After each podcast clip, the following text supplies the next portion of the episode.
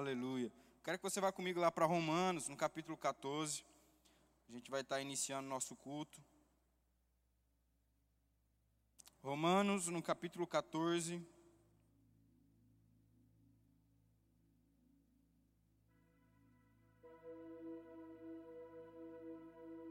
Vai lá para o verso 17. Não, perdão, gente, errei. A gente vai ler esse texto ainda, mas não é agora. Se você quiser deixar guardado aí, a gente vai ler agora Atos capítulo 1. Perdão. A gente vai lá para Atos no capítulo 1.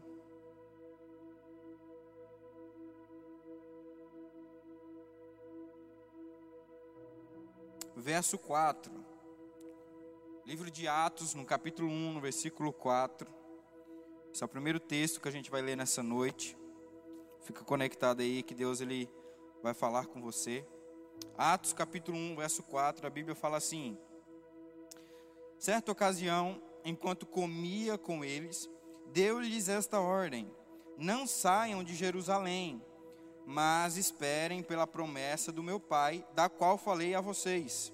Pois João batizou com água, mas dentro de poucos dias vocês serão batizados com o Espírito Santo. Então os que estavam reunidos lhe perguntaram: Senhor, é neste tempo que vai restaurar o reino de Israel? Eu quero que você volte para o verso 5, a gente vai enfatizar ele. Olha só que coisa interessante. Olha só o que Jesus fala para aquelas pessoas, para aqueles discípulos. Atos 1:5. Pois João batizou com água, mas vocês serão batizados com o Espírito Santo. Eu vou ler de novo. Pois João batizou com água, mas vocês serão batizados com o Espírito Santo.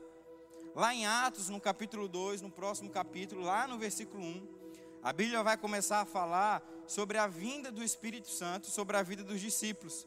Ou seja, Jesus ele tinha feito uma promessa, como a gente acabou de ler aqui no verso 5. Jesus fala assim: Olha só, João batizou a gente com água, mas vai chegar um momento em que vocês serão batizados pelo Espírito Santo.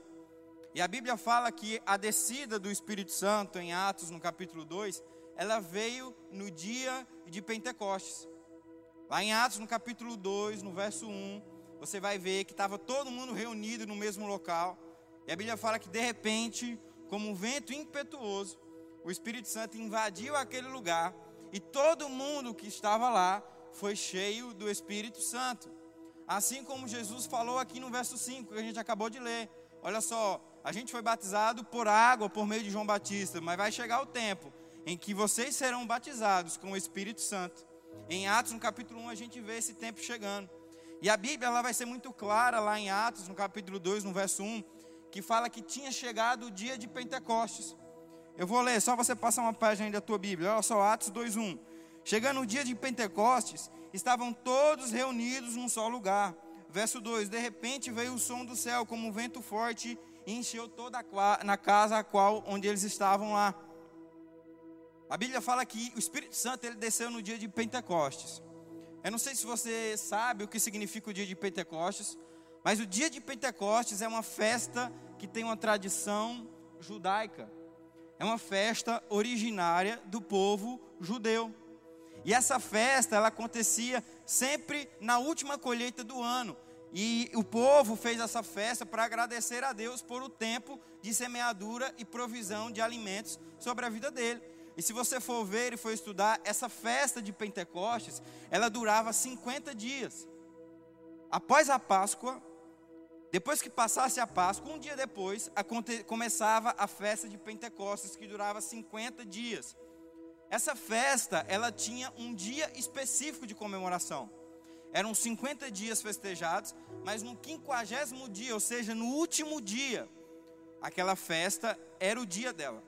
Eu vou dar um exemplo para você, não sei se você é do Nordeste ou você tem parentes ou conhece alguém de lá, mas lá no Nordeste existe uma festa muito comum que se chama São João. Essa festa ela dura todo o mês de junho.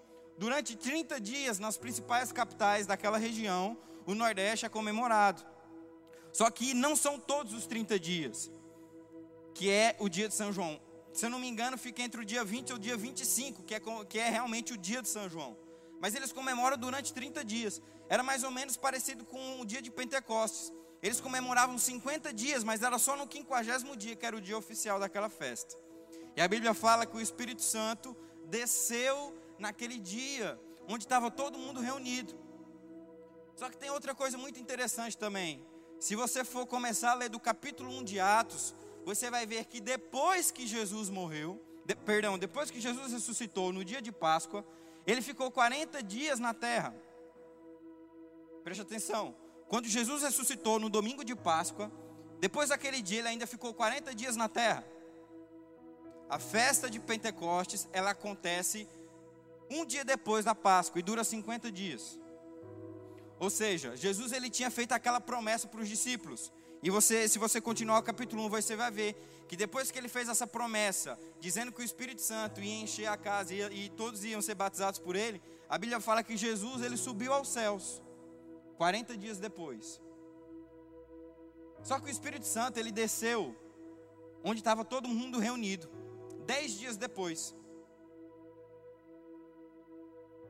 Dez dias depois que Jesus subiu, aí foi que aquela promessa que Jesus tinha feito, tinha falado para eles, aconteceu.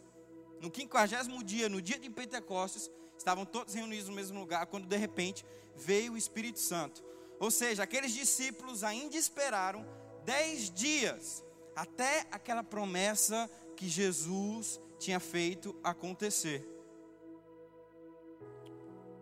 Provavelmente estavam lá os mais chegados e mais alguns. Durante dez dias, eles estavam lá naquele templo, buscando e orando ao Senhor, porque Jesus tinha feito uma promessa. Quando tiver todo mundo reunido, o Espírito Santo vai descer lá. E eu começo a imaginar, no primeiro dia, aqueles discípulos chamando ao Espírito Santo e nada de acontecer. No segundo dia, e nada de acontecer. E no terceiro dia, e nada de acontecer. E no quarto, e no quinto, e no sexto, e no sétimo, no oitavo, e no nono dia, nada. Mas aqueles que perseveraram até o fim, quando chegou no décimo dia, a Bíblia fala que de repente, como um vento impetuoso, de repente, gente, foi de repente, a Bíblia é muito clara em Atos capítulo 12 que foi de repente. Ele não mandou um WhatsApp, ele não mandou uma mensagem, ele não mandou um e-mail, foi de repente. Aqueles que ficaram com a promessa de Jesus até o final, de repente, receberam o batismo do Espírito Santo e ficaram todos cheios naquele local. Aleluia. Eu acho muito interessante porque Jesus é muito claro quando disse que tinha que estar todo mundo reunido. Sabe, eu acredito muito na unção coletiva. Eu acredito demais que existe uma unção e um poder sobrenatural quando existe um, dois, três, quatro, cinco reunidos no mesmo local por uma mesma causa. Eu acredito demais nessa unção coletiva, nesse poder sobrenatural onde a Bíblia fala que onde estiver dois ou três reunidos, ali estaria Jesus. Ah, Gui, se eu estiver sozinho, ele vai estar também, mas o que eu quero falar agora nesse momento é sobre esse tempo de assunção coletiva. Sabe, por um, por um momento, o, o diabo ele travou as igrejas, travou os templos, travou as reuniões. Mas, meu irmão, isso não foi empecilho para a gente continuar pregando e evangelizando a palavra de Deus. Mas sabe que existe uma unção coletiva quando está todo mundo no mesmo lugar, orando e buscando ao Senhor com o mesmo propósito. Existe uma unção coletiva, existe um poder sobrenatural. Quando está todo mundo junto no mesmo local, adorando e entoando ao Senhor. E a Bíblia fala que de repente, sobre aquela casa, veio algo sobrenatural. Sabe o que, que é isso, gente? Eu gosto de analisar esses dez dias como dias de expectativa. Aleluia. Foram dez dias onde aqueles homens e aquelas mulheres geraram expectativa no seu coração, onde a qualquer momento o Espírito Santo poderia descer e encher toda a casa. Sabe quando nós geramos expectativa no nosso coração, coisas sobrenaturais acontecem. Sabe quando nós não deixamos o tempo passar, quando nós não deixamos as circunstâncias ou os problemas afetarem a nossa expectativa em Deus. Meu irmão, algo sobrenatural do céu é liberado sobre a nossa vida. Sabe, o Deus que você serve é um Deus que faz os ossos se transformarem em exércitos. O Deus que você serve é o Deus que faz o mar se tornar um caminho. O Deus que você serve, meu irmão, é um Deus que pode fechar a boca de leões ferozes e famintos. Então, quando eu e você geramos expectativa no nosso coração, nós ativamos algo no céu que se chama sobrenatural. E quando está todo mundo no mesmo lugar, com uma única expectativa, que é buscar ao Senhor, quer receber de Deus, quer buscar uma transformação, meu irmão, Deus ele atende a essas expectativas. Deus atende a esse clamor. Deus atende a essa oração. Meu irmão, não sei quanto a você, mas sabe que eu não deixo com que a presença ou com que o culto ao Senhor se torne algo comum para mim. Aleluia. Deus ele está falando com corações nessa noite. Deus está falando com homens e mulheres, com jovens nessa noite. Aleluia. Sabe que quando nós geramos expectativa no Senhor, quando nós não tornamos comum a Sua presença, ou quando nós não tornamos comum esse momento que nós estamos aqui, adorando e louvando ao Senhor, meu irmão, Deus ele faz milagres. A Bíblia ela vai dar um exemplo de pessoas que tornaram a presença ou tornaram a palavra de Deus comum.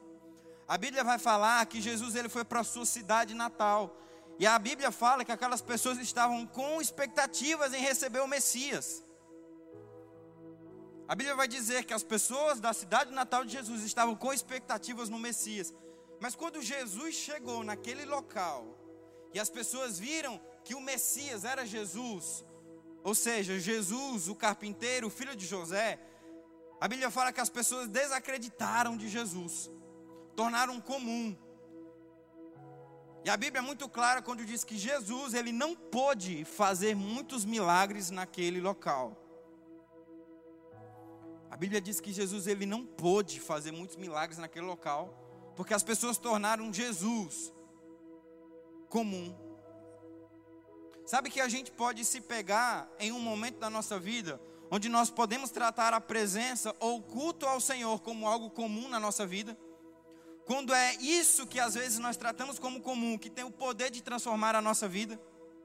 Querido, imagina só, imagina só, jovem. As pessoas com expectativa naquele local. A Bíblia fala que as pessoas estavam com expectativa de receber Jesus, o Messias. Imagina só quantas pessoas que estavam precisando da cura, quantas pessoas estavam precisando do milagre, quantas pessoas estavam precisando de uma unção nova, quantas pessoas estavam precisando de um socorro emergencial. Mas quando olharam e viram Jesus, ou seja, associaram Jesus como um carpinteiro, desconsideraram a unção e o poder que estava sobre Jesus. A Bíblia fala que algumas pessoas não puderam receber, por mais que elas tiveram gerado expectativa, mas trataram aquele que poderia resolver os seus problemas como comum. Sabe que muitas vezes eu já fui essa pessoa, onde eu comecei a buscar ao Senhor, pedindo ajuda. Como qualquer um, todo mundo já pediu ajuda de Deus. E vai continuar, porque nós precisamos do Senhor, nós somos dependentes dEle. Amém? Quem aqui é dependente do Senhor? Eu sou e eu me orgulho disso. Eu me orgulho de ser dependente do Senhor. Me orgulho de não ser o dono da minha vida, mas Deus ser o dono da minha vida. E eu me peguei num momento precisando do Senhor e clamando ao Senhor.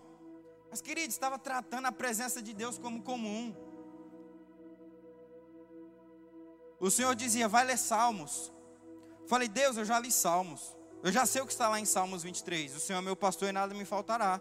Eu já sei o que está escrito em Salmos 91. Mil cairão ao meu lado, dez mil à direita, mas eu não vou ser atingido. Hoje é dia de culto. Ah, Senhor, mais um culto, beleza. Cara, quantas vezes eu sentei nessas cadeiras e desmereci Muitas vezes quem estava aqui trazendo uma mensagem, desmereci, distratei.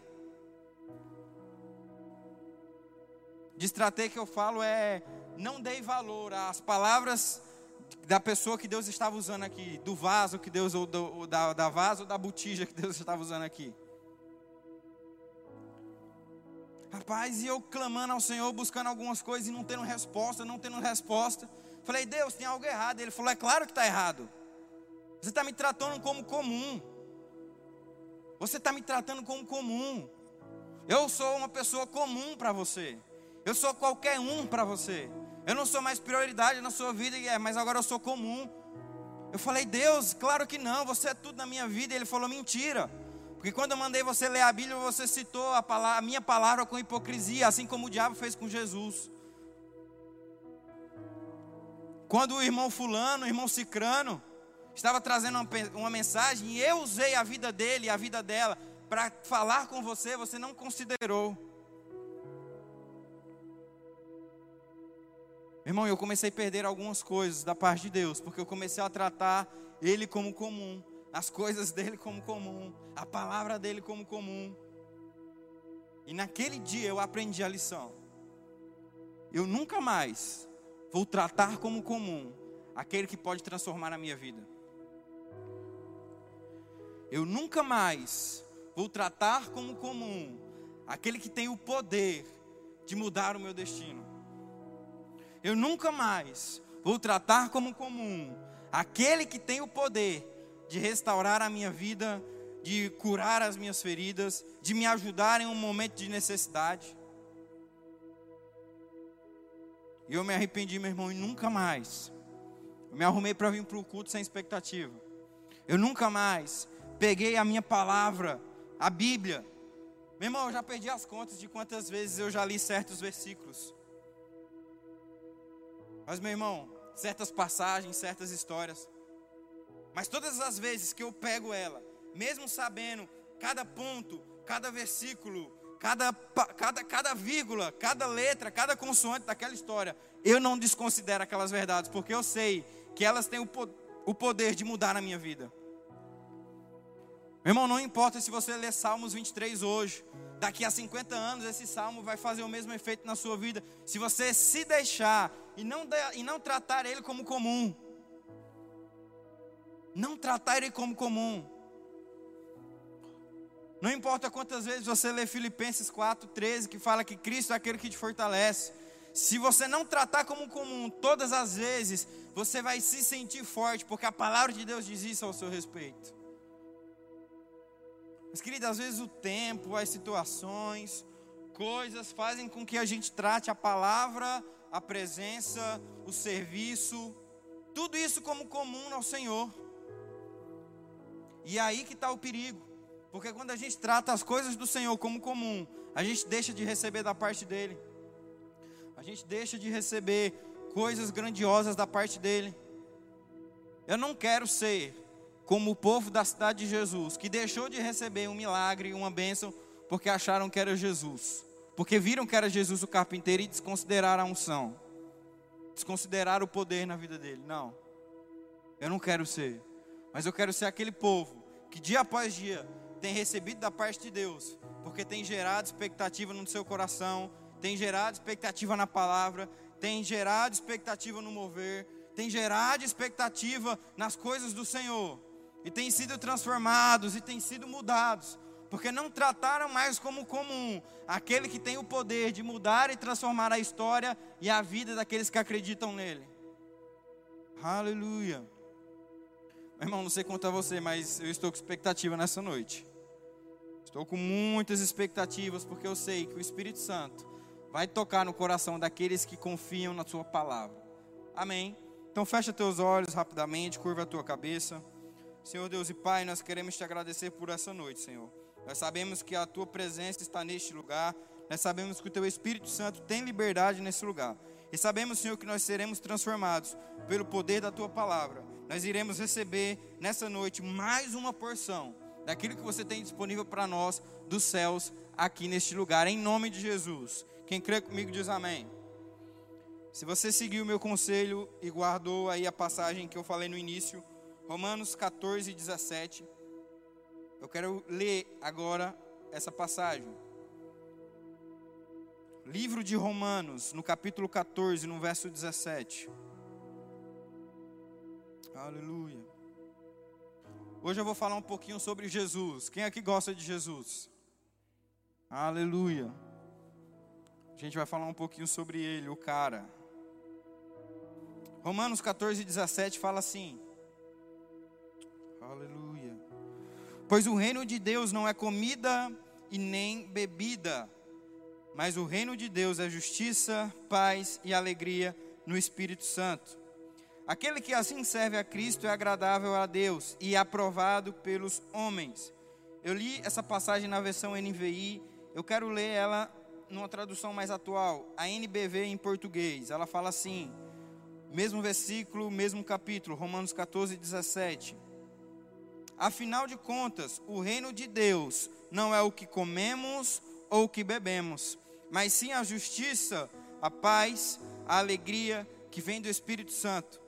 Se vocês deixarem Cristo ser o Senhor nessas coisas, Deus se agradará e vocês serão aprovados pelos homens. Sabe o que a gente vê aqui? O apóstolo Paulo falando sobre alguns valores do reino. E ele cita aqui três coisas essenciais que tem no reino de Deus: justiça, paz e alegria. Se você for ler os quatro evangelhos, Mateus, Marcos, Lucas e João, os quatro evangelhos que falam sobre Jesus, que dizem como foi Jesus, você vai ter ali quatro visões diferentes de uma mesma pessoa. E aí você vai ver que Jesus realmente foi o cara. Você vai ter ali a visão de um médico, você vai ter ali a visão de um cobrador de impostos, de quem era Jesus. Aquele que nos resgatou, aquele que nos trouxe de volta para perto do Pai. Querido, eu sou apaixonado pelos evangelhos, porque é nos evangelhos que fala sobre Jesus. E quanto mais parecido com Jesus eu for, mais pessoas e mais vidas eu vou alcançar, e eu também vou ser transformado. Você sabia que quanto mais você parecer com Jesus, mais maravilhas você vai fazer, mais problemas você vai eliminar, mais instruções da parte de Deus você vai ter? Porque você está semelhante, se parecendo com Jesus. Então eu amo os evangelhos, eu amo estudar e saber sobre Jesus.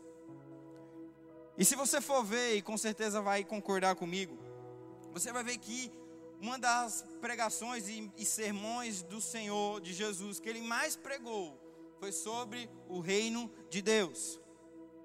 A grande maioria das vezes que Jesus iria iniciar uma parábola ou iria iniciar um sermão, ele sempre associava aquilo com o reino de Deus.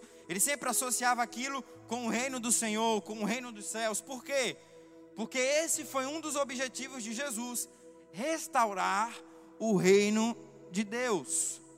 Restaurar de uma forma mais objetiva aquilo que um dia se perdeu lá no Éden.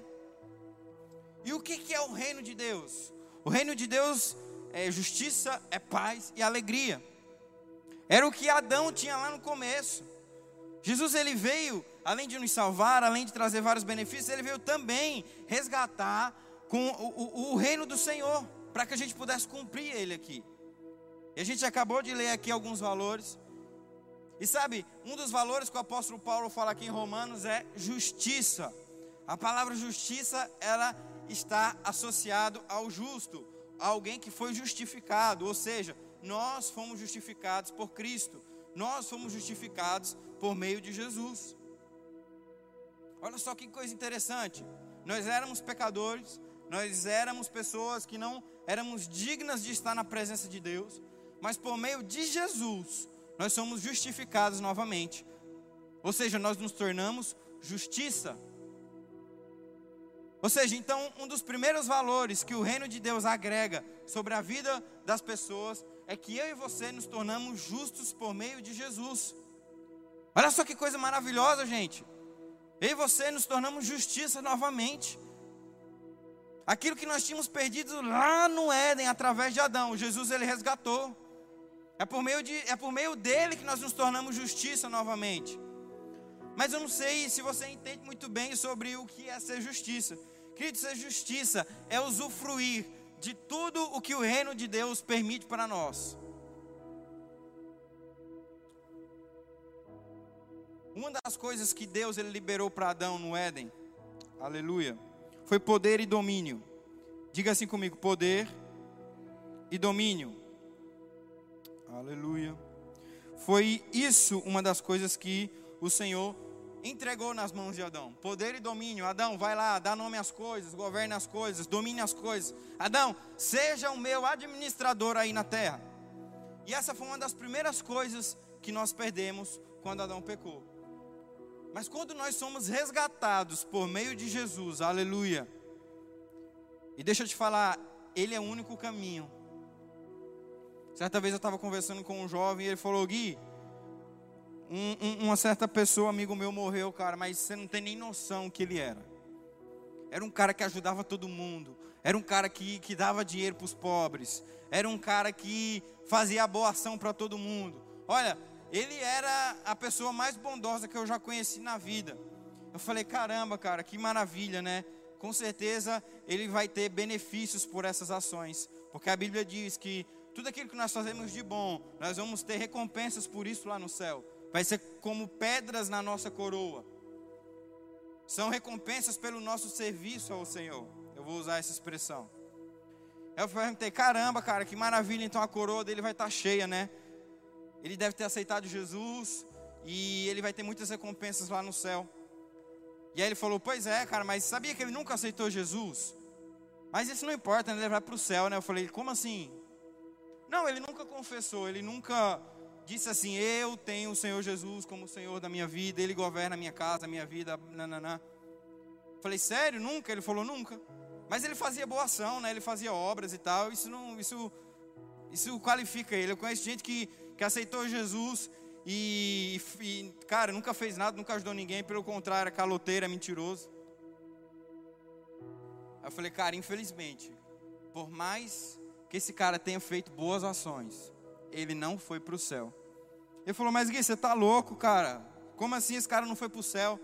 Eu falei, a Bíblia diz, é a palavra de Deus que diz isso, que a gente só chega ao Pai por meio de Jesus. Ele é o único caminho, a verdade e a vida. E se ninguém for pro, ninguém chega ao Pai se não for por meio dele. Falou, cara, não está certo. Não está certo. Eu falei, tá certo, sabe por quê? Porque quando Jesus estava morrendo, um bandido, criminoso, que roubou, que matou durante toda a sua vida, estava do lado de Jesus. E no seu último suspiro de vida com Jesus, ele se arrependeu de tudo que ele tinha feito. Jesus olhou para ele e falou: Hoje ainda tu estarás comigo no paraíso. O que, que a gente aprende com isso? Jesus é o único caminho, é a única verdade e é a vida. E é só por meio dele que nós vamos chegar até Deus. É, por, é só por meio dele que nós vamos chegar até o Senhor. É só por meio dele. Mas deixa eu te falar uma coisa. Essas, eu não estou dando legalidade para você. Como que eu posso falar? Eu não estou te dando legalidade para você fazer tudo de errado. Só porque você aceitou Jesus. Não. Porque a nossa caminhada na terra, a nossa vida na terra é uma caminhada. A nossa vida na terra é uma jornada. Deixa eu te falar uma coisa: nesse voo que está indo para o céu, existem duas maneiras de você correr ele aqui: na primeira classe ou na classe econômica. Quem está na primeira classe é aquele que entendeu o que é justiça. Quem está na classe econômica é aquele que não sabe o que é justiça e passa por diversas dificuldades aqui na terra porque não entendeu quem é. Vai todo mundo para o céu. Mas, querida, não sei contar você, mas eu prefiro caminhar essa vida na terra, na primeira classe. Eu prefiro caminhar a minha vida aqui na terra, sabendo que eu sou justiça e usufruindo das melhores coisas que se pode ter, que Deus já disponibilizou, que Deus realmente resgatou por meio de Jesus, ou seja, justiça, justificados. Aqueles que são justificados têm o favor dos céus operando na sua vida aqui na terra. Eu nunca andei na primeira classe ainda. Mas eu já tive a experiência de fazer uma viagem de 2 mil quilômetros num carro 1.0. Eu vou usar os nomes aqui para você fazer a comparação. Eu já tive a oportunidade de andar 2 mil quilômetros. Eu não sei que você sabe o que é 2 mil quilômetros. Eu não sei se você tem essa noção de distância. Mas 2 mil quilômetros de distância é como se você fosse quatro vezes para Cuiabá. Uma, duas, três, quatro. Essa é mais ou menos a distância de 2 mil quilômetros. Eu já fiz essa viagem em dois automóveis diferentes. O primeiro foi um Corsa Classic Prata 1.0, que quando tinha que ultrapassar tinha que desligar o ar e fazer com que o anjo assoprasse uma turbina ali para que aquele carro fosse, porque era toda vez que fazia ultrapassagem era uma oração para não ficar no meio ali da pista. Não sei se você já teve a oportunidade de andar num carro assim. Eu fiz essa viagem num carro desse, mas eu também eu fiz essa mesma viagem. Em uma Land Rover 3.0, automática, parecia uma nave, irmão. Parecia uma nave, uma nave. Eu coloquei o nome dos carros aqui para você fazer a comparação. Eu fui para o mesmo local. Eu andei os dois mil quilômetros do mesmo jeito. Mas deixa eu te falar uma coisa, a viagem na Land, Rover foi muito melhor do que no Corsa Classic 1.0. Eu vou rir para você ver que é uma piada. Não tá vendo meu rosto, né? Acho que eu tô sério. Foi outra viagem. Eu fui para o mesmo local, para o mesmo destino, mas meu irmão, foi diferente. É mais ou menos assim a vida com Deus.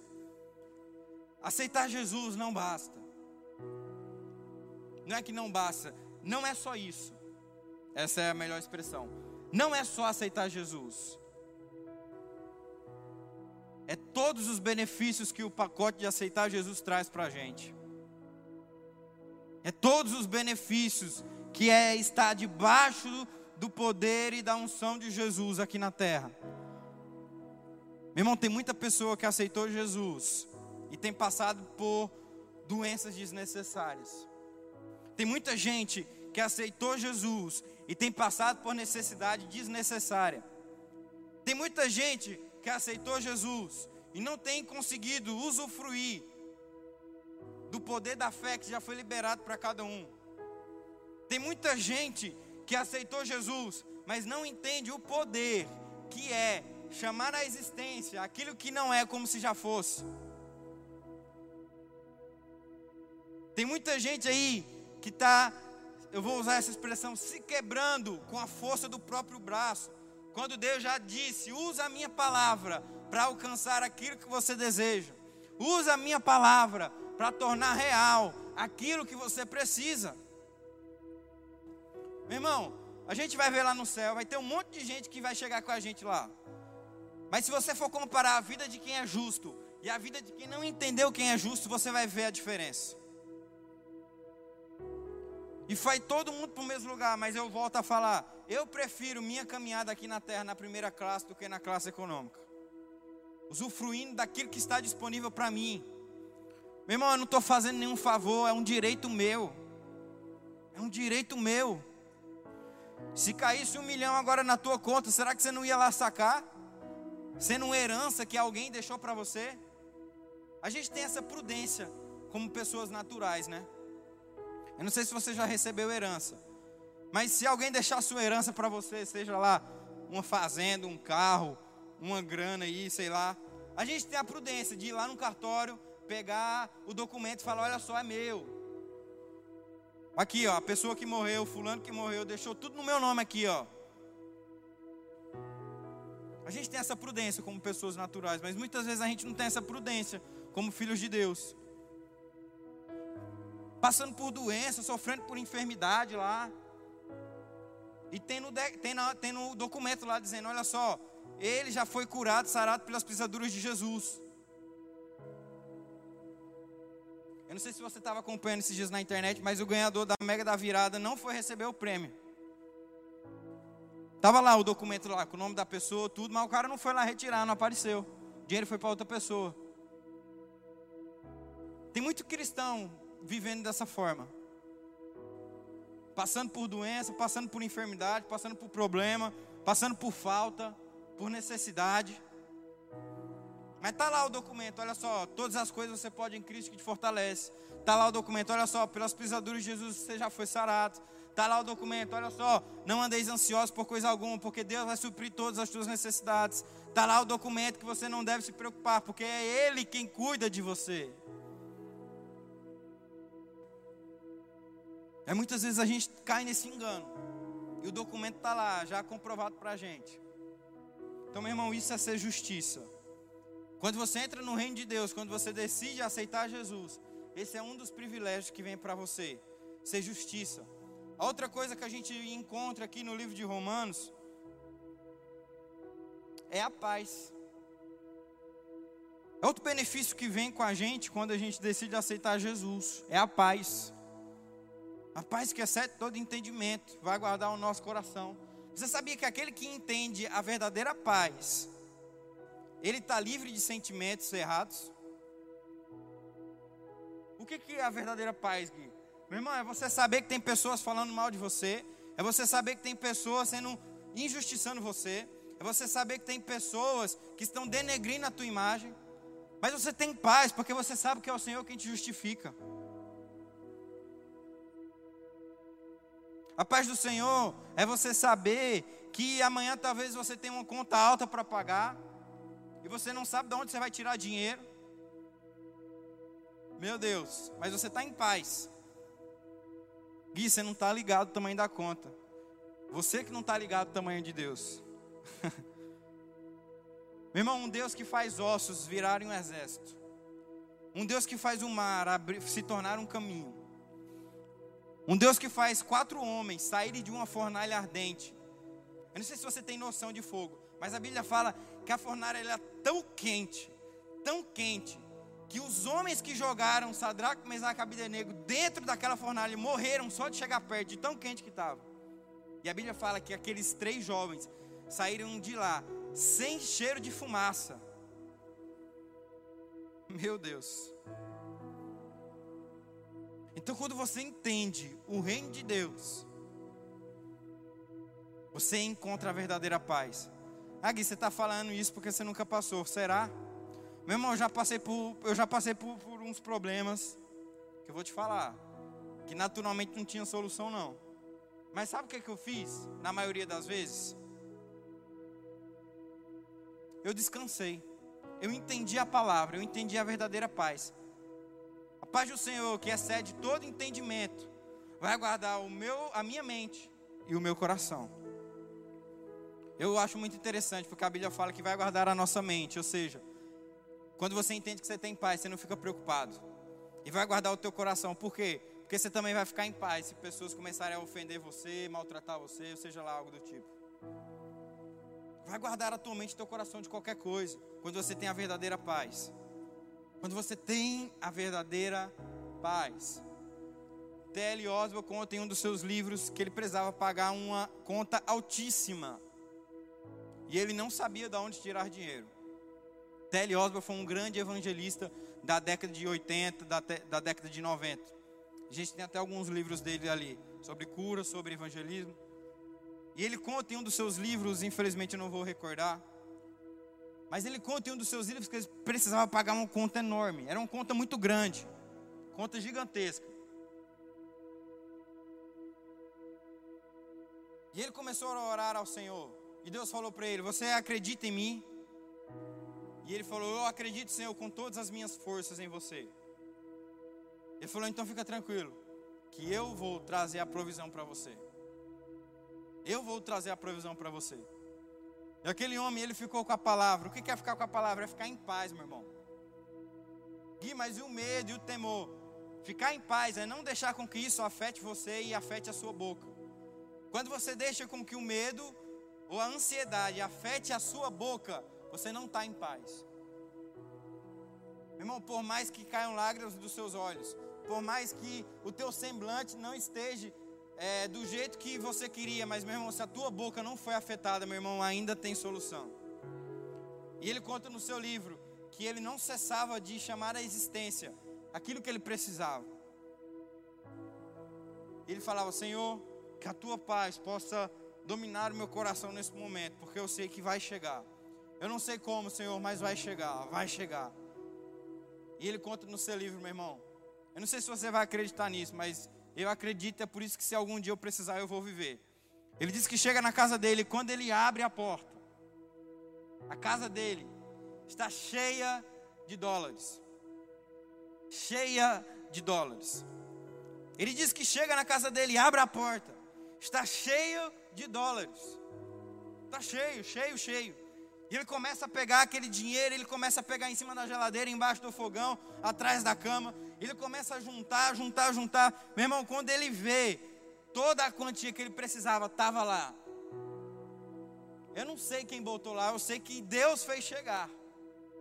Então, quem tem paz não se preocupa, porque sabe que o Deus que serve vai suprir, vai trazer, vai curar, vai fazer acontecer, vai abrir a porta que ninguém consegue abrir, vai fazer o impossível acontecer.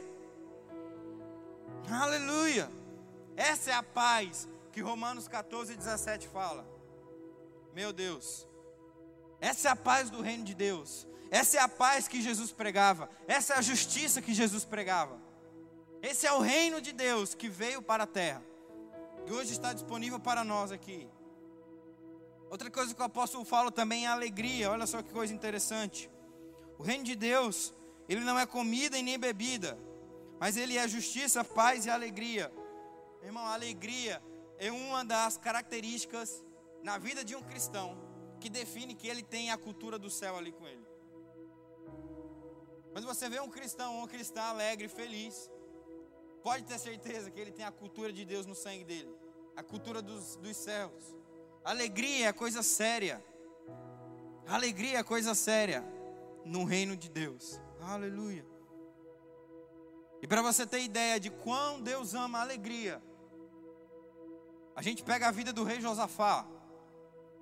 O rei Josafá, diante de um exército, não sabia como vencer, porque o número dele era reduzido comparado ao número do exército inimigo. Ele vai buscar instrução ao Senhor e fala: Deus, o que, que eu vou fazer? Deus fala: coloca o louvor na frente. Coloca os levitas. Coloca o grupo de louvor lá na frente. Vai marchando até chegar no campo de batalha.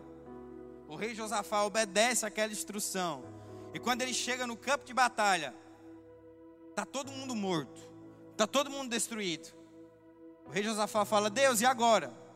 Deus fala: agora é só recolher despojos. Agora é só buscar, é só recolher os tesouros. Agora é só pegar as riquezas. Aleluia. Porque o trabalho difícil eu já fiz, porque você me louvou, porque você louvou a mim, louvou a mim. A gente vê Josué diante da muralha de Jericó. Deus dá a instrução daquele povo dar voltas naquela muralha, louvando e adorando ao Senhor. Meu irmão, na sétima volta aquela muralha vai ao chão. Aquela muralha vai ao chão, porque aqueles homens louvaram ao Senhor. Paulo e Silas, Atos 17, presos, acorrentados, algemados, começaram a louvar e entoar cânticos ao Senhor. De repente, um terremoto aconteceu. Eu estou contando só as três histórias mais conhecidas, mas se você for ver a Bíblia, você vai ver que tem mais histórias sobre pessoas que se alegraram e louvaram ao Senhor e tiveram um milagre na sua vida.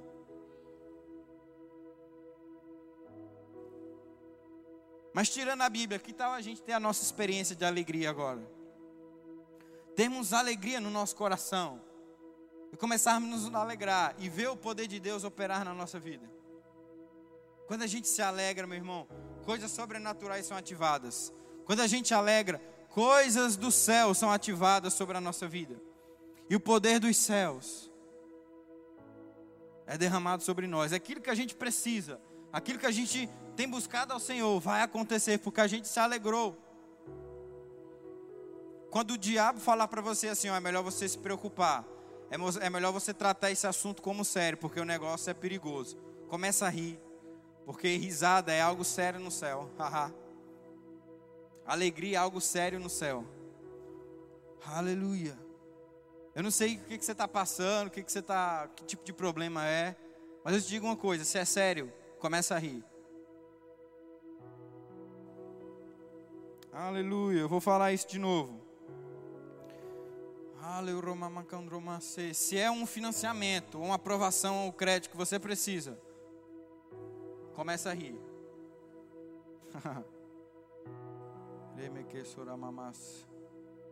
Se tem alguém no nosso meio hoje que está precisando de uma aprovação, de um crédito, de uma liberação, e você fala, é sério? É sério. Então começa a rir se alegrar. Aleluia. Se alegra porque Deus vai liberar. Se alegra porque Deus vai soltar. Se alegra porque Deus vai liberar. Porque quando ele vê um filho de Deus alegre e sorrindo, ele vê, rapaz, ele está tratando minhas coisas como séria. Quando ele vê, quando ele passa os olhos pela terra, e ele vê um filho, uma filha de Deus rindo diante do problema, diante da dificuldade, ele fala: rapaz, essa menina, essa menina está tá, me tratando como sério, eu tenho que responder à altura. Deus vai lá e abre, Deus vai lá e opera, Deus vai lá e libera. Porque Ele viu que nós tratamos as coisas dele como sério. Mas, meu irmão, quando a gente murmura ou reclama ou abre a nossa boca para desmerecer a palavra de Deus, Ele fala: Ele não está me tratando como sério, Ele acha que eu sou um palhaço, Ele acha que eu sou alguém comum. Querido, quando você se alegra, Deus olha para você e fala: Rapaz, Ele está tratando minhas coisas como algo sério. É irônico isso, né? Porque no mundo, quando você ri de algo, é porque você está ironizando aquilo, ou porque você acha algo engraçado. Mas no reino de Deus, quando você ri e se alegra, Deus te vê como alguém sério. Deus te responde à altura. E Deus, Ele te coloca em outro patamar. Aleluia. Então, quando você se alegra, meu irmão, Deus ele libera, Deus ele opera, Deus ele abre, Deus ele faz acontecer. Eu queria estar chamando o grupo de louvor. Aleluia. A gente está caminhando para se encerrar.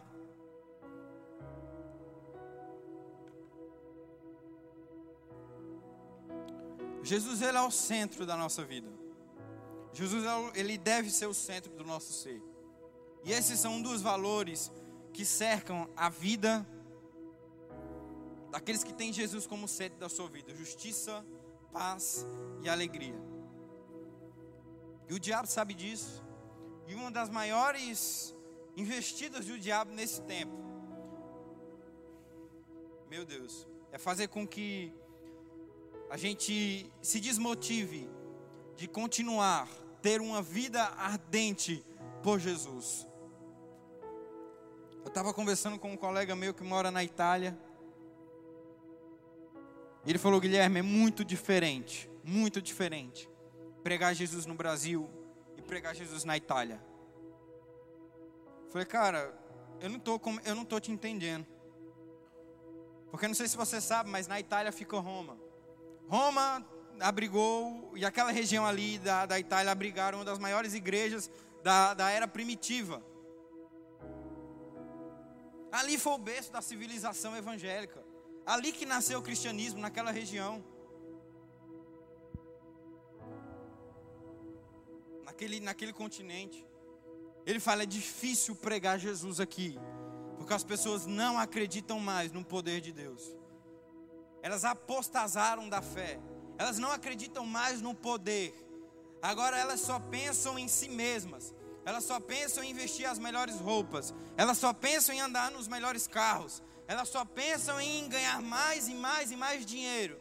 Para que eles possam ficar nesse ciclo vicioso. E ganha mais dinheiro. E compra roupa nova. E tem celular do ano. E tem carro do ano. E aí ganha mais dinheiro para continuar nesse ciclo vicioso. E aí agora o objetivo delas não é mais pregar Jesus.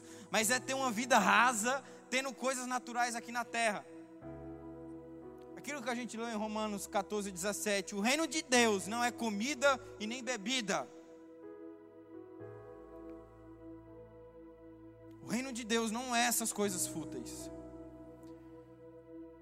E quando ele me falou isso, subiu uma tristeza no meu coração. Porque ele falou, cara, é diferente pregar o evangelho no Brasil. No Brasil as pessoas aceitam, no Brasil as pessoas recebem. No Brasil meu Deus, as coisas acontecem. No Brasil a gente pode orar por um coxo, ele vai andar. No Brasil a gente pode orar por um cego, ele vai ver porque ele acredita. Ele sabe que aquela é a última alternativa que ele tem. E deixa eu te falar uma coisa. Hoje nós estamos nesse nível, graças a Deus. Mas se a gente não levar essa palavra e não pregarmos essa palavra pelo resto da nossa vida e dar continuidade às próximas gerações, é possível que o Brasil chegue no mesmo nível que outros países estão aí. Apostasaram da fé e agora não pregam mais Jesus, mas pregam coisas rasas. Tem agora como objetivo coisas rasas. Gente, isso é muito sério. É muito sério. É muito sério. Isso é muito sério. E por algum momento essas pessoas deixaram com que o coração delas parasse de queimar por Jesus. Meu irmão, eu oro todos os dias ao Senhor para que aquilo que Ele me chamou para fazer possa queimar cada dia mais e mais. Aquela chama, aquela, aquela fogueira que está no meu coração queimando todos os dias, eu falo, Deus, joga mais carvão e não deixa apagar essa fogueira não. Senhor, que eu possa acender outras fogueiras no coração de outros jovens também, para que não possa se apagar. E que esses jovens possam acender outros jovens, e que esses outros jovens possam acender outros jovens. E que a gente possa conduzir uma geração até o coração queimando em fazer a tua vontade, cumprindo a tua palavra.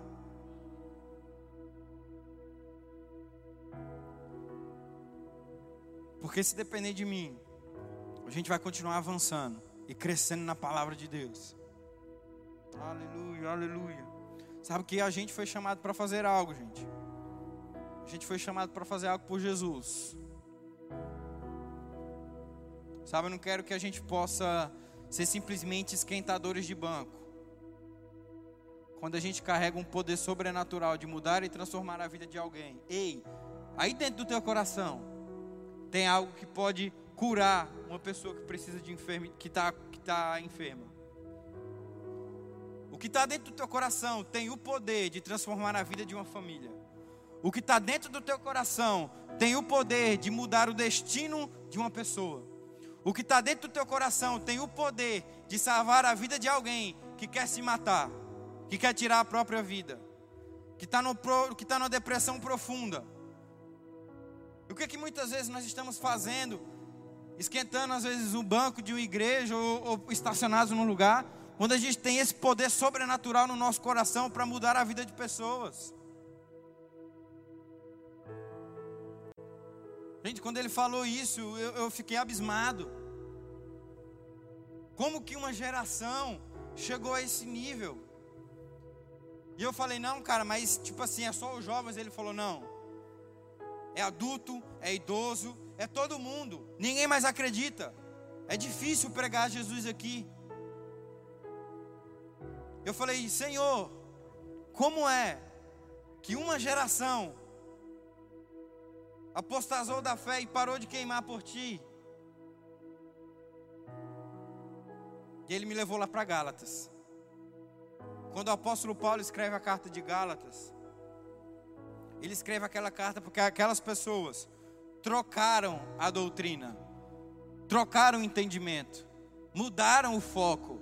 O foco deles não era mais palavra, mas o foco deles agora era eloquência. O foco deles não era mais pregar Jesus, mas era pregar uma nova palavra, um novo sermão, algo novo. E querido, foi assim que começou lá. Foi assim que começou em países que hoje não acreditam mais em Jesus. Eles pararam de queimar por Jesus, buscaram outra coisa. A gente não pode deixar ou abandonar aquilo que um dia nos libertou. Eu uso esse exemplo bobo, mas é a verdade. O que te sustenta, meu irmão, não é a picanha ou a pizza ou o lanche que você come no final de semana. O que te mantém de pé é a proteína da carne, é o ferro do feijão, é o carboidrato do arroz. É isso que você come todo dia que te mantém de pé. Ou seja, é a palavra de Deus que te mantém de pé todos os dias.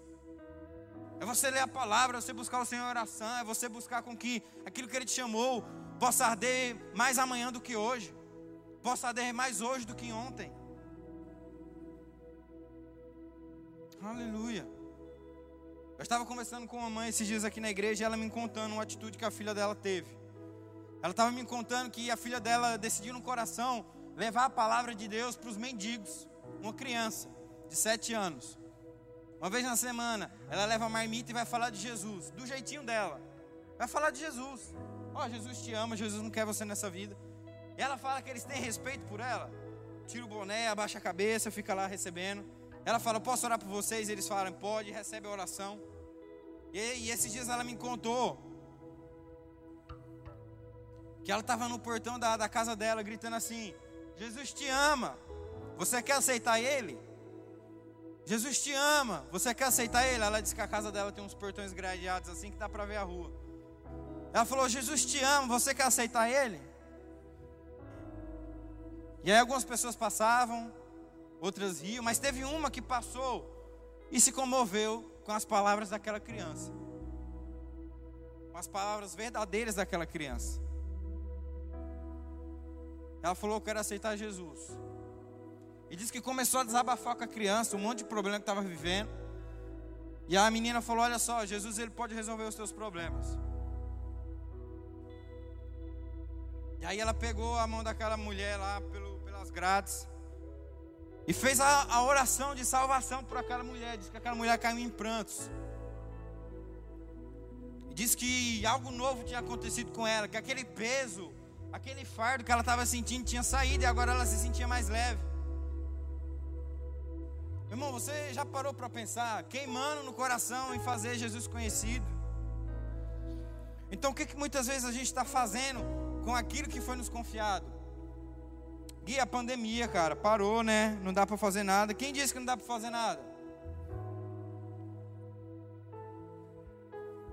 Na pandemia eu ganhei cinco pessoas para Jesus no WhatsApp.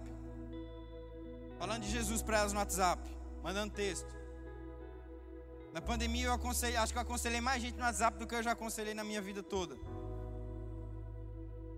As redes sociais, a internet não é um peso, ela é uma propagação maior do evangelho. Então, às vezes, eu não estou falando isso para me vangloriar, pelo amor de Deus. Eu não sou maior do que ninguém aqui. Jamais, nunca. Eu não tenho mais importância que você. Só estou te falando essas coisas porque eu quero te estimular. Se você está aqui nessa noite, se você já faz isso, meu irmão, amém. Glória a Deus pela tua vida. Continua, faz mais. Assim como eu, quero fazer mais. Mas meu irmão, busca de alguma forma fazer com que Jesus seja conhecido para outras pessoas. Vai levar a cesta básica, vai mandar uma mensagem, vai dizer Jesus te ama, vai abraçar alguém, porque não é sobre você, mas é sobre o que você carrega. Realmente, a gente não tem, a gente natural homem, se tirar Jesus, a gente não tem poder nenhum mesmo não. Mas, querido, aquilo que nós estamos carregando é muito poderoso. Não pode ficar esquecido dentro ou parado em algum lugar quando tem o potencial de salvar vidas e mudar pessoas. Aleluia. Aleluia. Então é isso, e é isso. É isso, jovem. É sobre Jesus. Sempre vai ser sobre Ele. É sobre sempre ser Jesus e fazer Ele conhecido e pregar a palavra e fazer as coisas acontecerem. É isso. É isso. É você se levantar de manhã e a tua vontade queimar, a vontade dele queimar no teu coração. Você nunca deixar isso apagar, porque o diabo vai tentar apagar. Uma dica breve para a gente encerrar: se aproxima de pessoas que vão é, te estimular, talvez em momentos difíceis, sabe? Em alguns momentos eu já pensei, sim, já passou pela minha cabeça, largar, abandonar tudo, mas eu estava cercado de pessoas que sempre estavam me estimulando.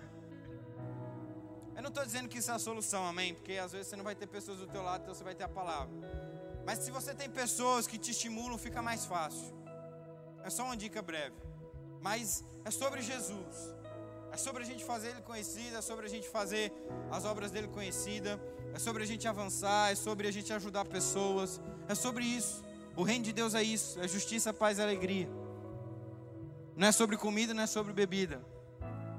Vou traduzir na linguagem de hoje. Não é sobre você ter o melhor carro, você andar na, na, na, com as melhores roupas. Não é sobre você ganhar mais ou ter a melhor casa. É sobre justiça, paz e alegria. É sobre fazer o reino de Deus conhecido. É sobre fazer Jesus conhecido. Amém? Quero que você fique de pé, a gente está encerrando. Obrigado, Deus. Aleluia. Ora mama se que. Ora.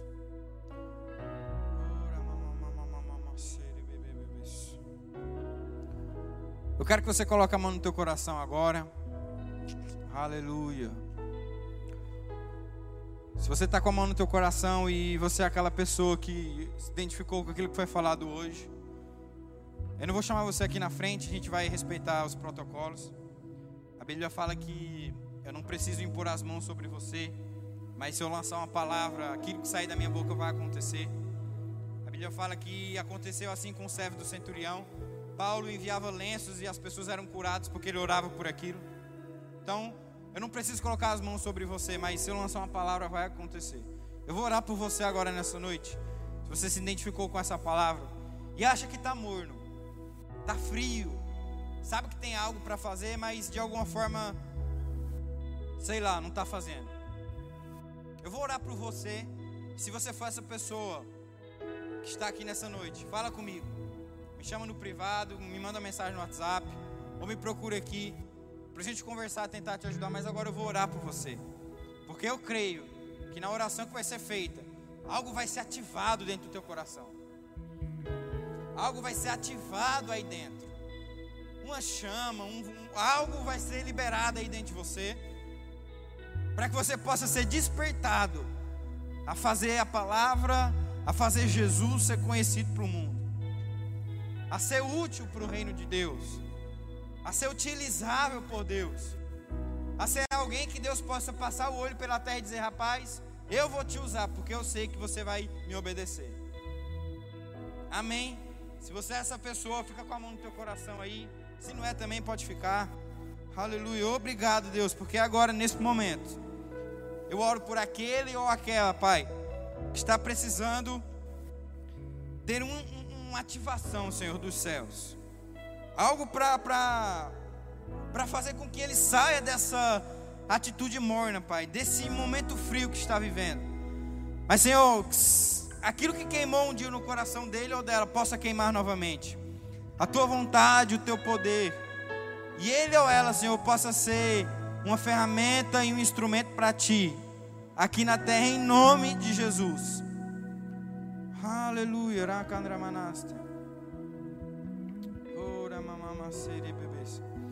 Sabe que o diabo ele tem tentado fazer com que essa geração ela seja uma geração vitimista. E o que é uma geração vitimista? Uma geração vitimista não é uma geração que pede ajuda. Não tem nada a ver. Você pedir ajuda não é você ser vítima. Você ser vitimista é você achar que está tudo e todos contra você. Quando, você, quando a palavra diz que você é forte, você pode todas as coisas. Volta a falar, ser vitimista não é pedir ajuda. Ser vitimista não é pedir ajuda. Ser vitimista é você ser fraco em uma situação quando a palavra de Deus diz que você já é forte.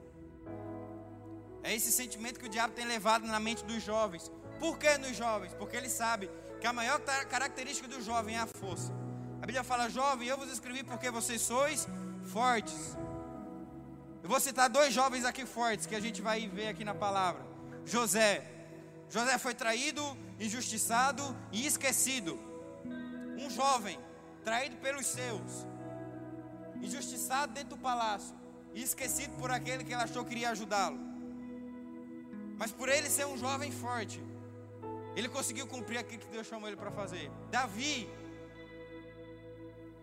Davi, historiadores falam que ele tinha aproximadamente 15 anos quando matou um urso e um leão, estava próximo para matar o gigante Golias. Ele ainda era jovem quando teve Saul, o rei da nação, perseguindo ele. Foi forte e corajoso naquela situação. E o que, é que o diabo está fazendo? Tentando roubar a maior característica da juventude hoje, a força. Dizendo que você é fraco, dizendo que você não pode, dizendo que as coisas não vão acontecer. Ei, nós somos fortes. Essa é a característica da nossa juventude. Essa é a característica do jovem, é o que a Bíblia diz. Meu irmão, não deixa com que esse pensamento vitimista, esse pensamento diabólico domine o teu coração ou a tua mente. A gente é forte, gente. Aleluia. Obrigado, Deus. Obrigado, Pai. Aleluia. Aleluia.